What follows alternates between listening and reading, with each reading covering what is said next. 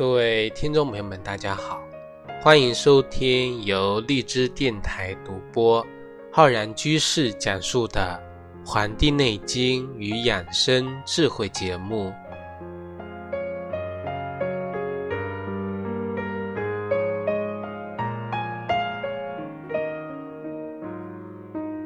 微雨众灰星，一雷惊蛰始。田家几日闲，耕种从此起。今天的节目呢，要跟各位听众朋友讲一讲我们节气养生的知识。从我们刚才的这首诗中，我们就听到了，今天要讲的节气呀，是我们的惊蛰。今年的三月五号，是我们的惊蛰节气，也是我们丁酉年。二月初八的这一天，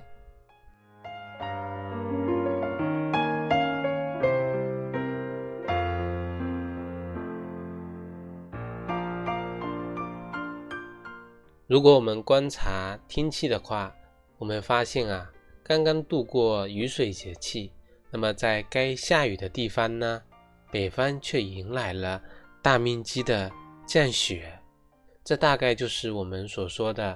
这个五运六气中讲的木气不足，所以呢会在一定程度上啊影响到我们肝气的生发。那么这个时候呢，我们应该根据《黄帝内经》中所讲的春三月的养生，披发反行，广布于庭。那么这些呢就能够帮助我们啊生发阳气。那么相信呢这个生活质量呢会比。身边没有这样做的人啊，要好，这可能就是我们中医养生的魅力所在。那么短暂的下雪之后呢，气温会逐渐的升高。这些天啊，如果你留意我们自然界变化的话，会发现大雁啊成群的北归啊，从南方飞回来，那么已是呢这个比较常见的一个。景象，南方的各种啊花呀也逐渐的开放，北方的柳树也开始发芽，那么一切呢都在这向上、向好的生命的状态去生发。这个生发呀，就是我们当前的一年中局部的木气旺盛的表现。这个过程呢，也会对我们的人体造成一定的影响。所以今天的节目，我们跟大家来学习节气养生以及防病的因影响。那么，什么是惊蛰呢？惊蛰呀，就是说我们随着这个气温的上升，雨水呢逐渐的增加，天空啊开始打雷了，蛰伏在地下的昆虫呢被这个雷声啊惊醒。所以我们称之为惊蛰。我们的每个节气呀，都是根据我们自然界的这个事物的变化，这种物候的特征总结出来的。那么惊蛰有三候啊，有三候。一候啊，也就是初候，叫桃始华。什么是桃始华呀？这个温度逐渐的升高，花朵呢开始绽放。尤其是在春天啊，这个桃花往往呢比其他的一些花要开得更早一些。我们说百花齐放，那么它预示着生命的阳气呀逐渐上升外发。那么桃花的开放呢，是得了自然界的这个温度温暖而开放的。因此，我们推己及人。推理到我们自己人的阳气呢，应该也是得温而发。所以说，春季气温上升的一方面呢，我们应当注意春捂保暖。这个呢是帮助我们阳气生发的必要条件。所以说，春捂啊，我们从自然界中得出来的一个结论，是我们作为养生的一个帮助的地方。这是一后。二后呢叫仓庚鸣，仓庚也就是我们讲的黄鹂鸟啊，黄鹂鸟呢是夏候鸟啊，一般春季温暖的时候，由这个温暖的地方，也就是南方，返回到北方。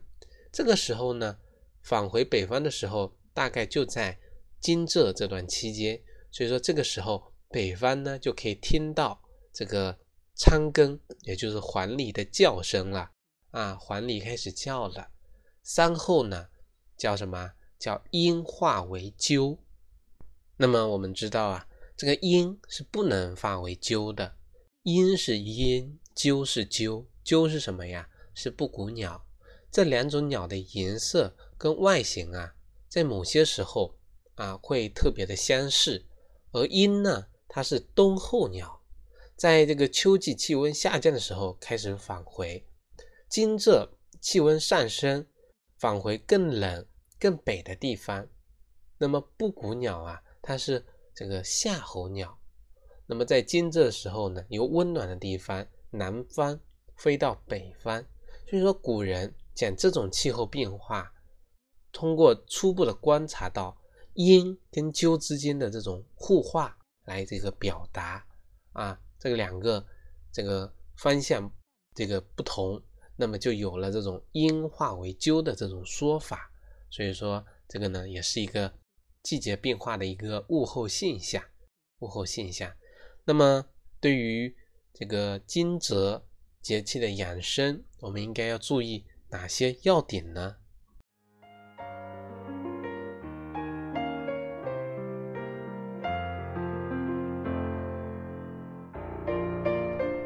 在《黄帝内经》的素问中有关于这个春三月的养生指导原则，那么我们还是要这个继续坚持的。总的来说呀，我们惊蛰这个时候是万物生发、复苏到顶峰的一个时期，所以我们应该要做到这些要点。这些要点呢，就是从我们《黄帝内经》中所总结出来的。第一个呢，就是要早睡早起。早睡早起啊！我在我们的《黄帝内经与养生智慧》节目的时候，三月初就开展了一个活动，叫“早起啊，早睡早起习惯养成计划”。就是说，希望大家呢能够啊，这个在春季阳气还没有达到最旺盛的时候，能够呢在夜间坚持早睡，让阳气能够收敛于内。而不像夏天那样，尽量的让阳气啊去外出，而选择晚睡。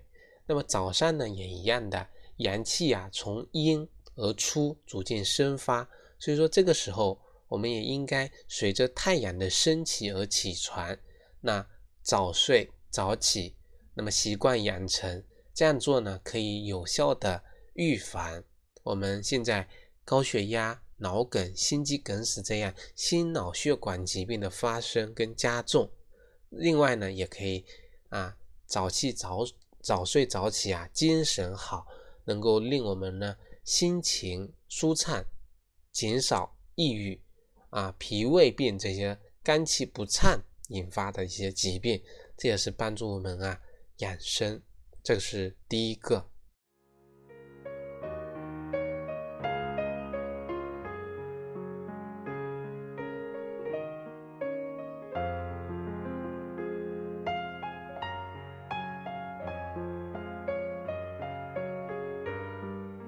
第二个呢，就是说要开始呀，逐渐的增加晨练了。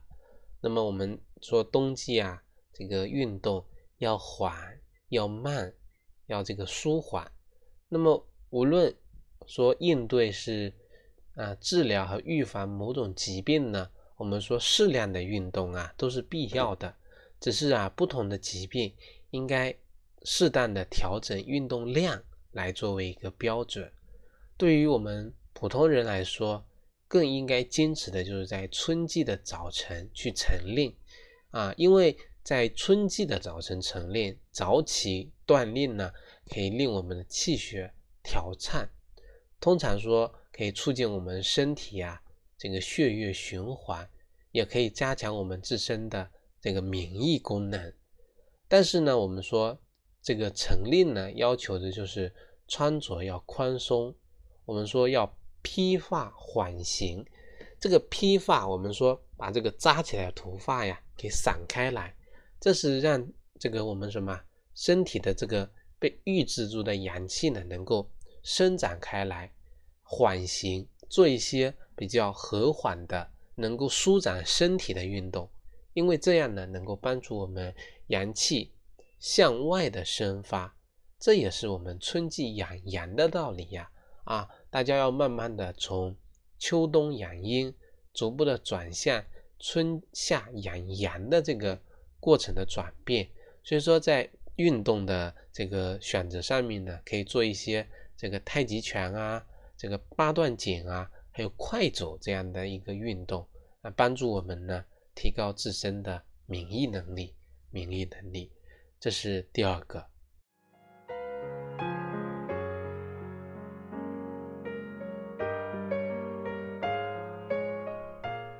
第三个就是啊，要注意对自己呀心情的一个调摄。我们今这肝气生发啊，比之前要明显。那么人容易出现情绪上的波动，体质的这个壮实，或者呢喜欢吃一些辛辣的人呢，就容易使自己的肝气啊亢盛，出现这个易怒。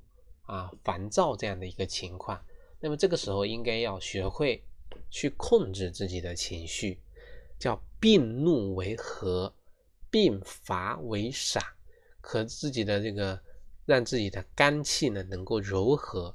而平时呢体质比较弱的人啊，运动量不足的人呢，就往往容易出现阳气生发不利、情绪抑郁这样的情况。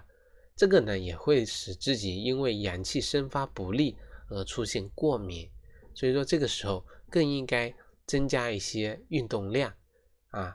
对于啊我们说的体质盛的人跟体质弱的人啊，有各有各的办法，大家一定要按照自己的体质呢进行一个调色啊调色，要学会戒怒，要学会呢静心啊。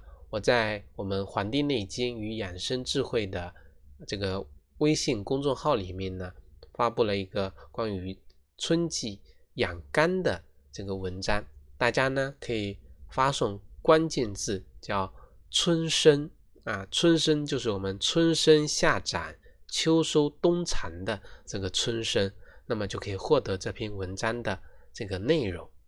这是我们讲的第三点。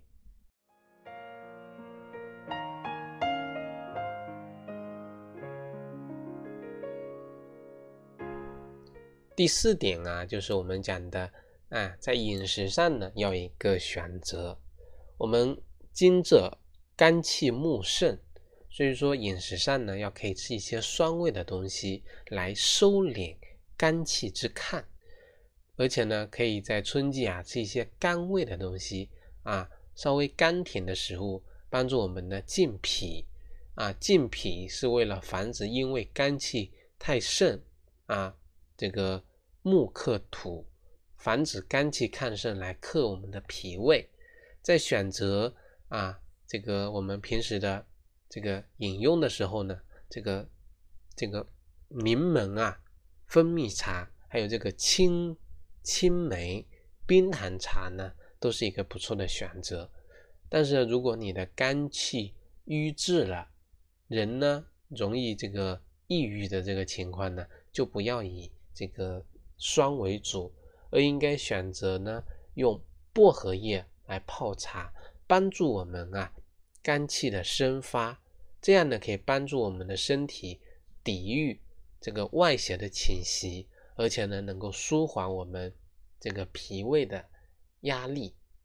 当这个天气啊气温上升的时候，我们的醒来的不只只是这个。蛰伏的虫子，这些昆虫，那么我们还应该呀注意的是自然界的一些细菌跟病毒。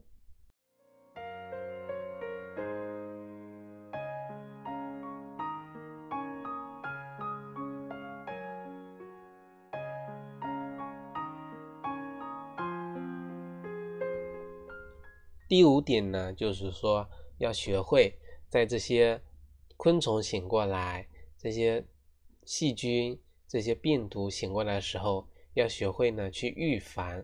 那么这些我们中医所讲的细菌也好、病毒也好，我们统称之为这个虚邪贼风啊，也就是外来的这些对身体不利的这些邪。那么我们会发现啊，身边有不少的人开始得了非常严重的流感。那么也有不少的人呢，啊，关于这个，呃，禽流感的这个报道呢，也非常的多。所以说，我们身边呢，也有不少的这个朋友啊，发生了呕吐、腹泻等等这样的这个肠胃病。所以说，我们这里呢，这些很多生禽啊，也开始不能销售了。如果说啊，前面讲的是教你这个在饮食上。在这个运动上，啊，用一身的正气来抵御外邪的话呢，在这里呀，我们要教大家的就是如何避开这些邪气啊，避开这些邪气。我们《黄帝内经》中讲叫虚邪贼风，避之有时。因此啊，在惊蛰节气的期间呢，应该要尽量的少去人多的地方。特别呢，要注意戴上口罩出门啊，在平时生活中要坚持饭前便后洗手的这个习惯。同时呢，要注意不要过早的呀减少衣服。我们不是提倡要春捂秋冻嘛？春捂就是为了让自己暖和，让自己的阳气能够生发，让自己的身体呢保持暖和，这样呢是有必要的。那么无论怎么样啊，我们都要知道，惊蛰过后呢，这个百花齐放，百花呢将陆续的开放。那么我们应该要学会用这种轻松愉快的身心去感受大自然，去用这种啊乐观积极的身心状态去拥抱大自然的美丽。那么我相信啊啊。当我们找回这种轻松自在的时候呢，我们的健康呢也会逐渐的回归到一个啊正常的一个水平。好了，我们今天的节目呢就跟各位听众朋友分享到这里，感谢大家的学习。我在网易云课堂也开播了中医基础理论和中医诊断学的课程，欢迎大家呢。请去学习，获得更多中医基础理论系列的知识。也欢迎大家能够订阅我们的微信公众号和养生交流群。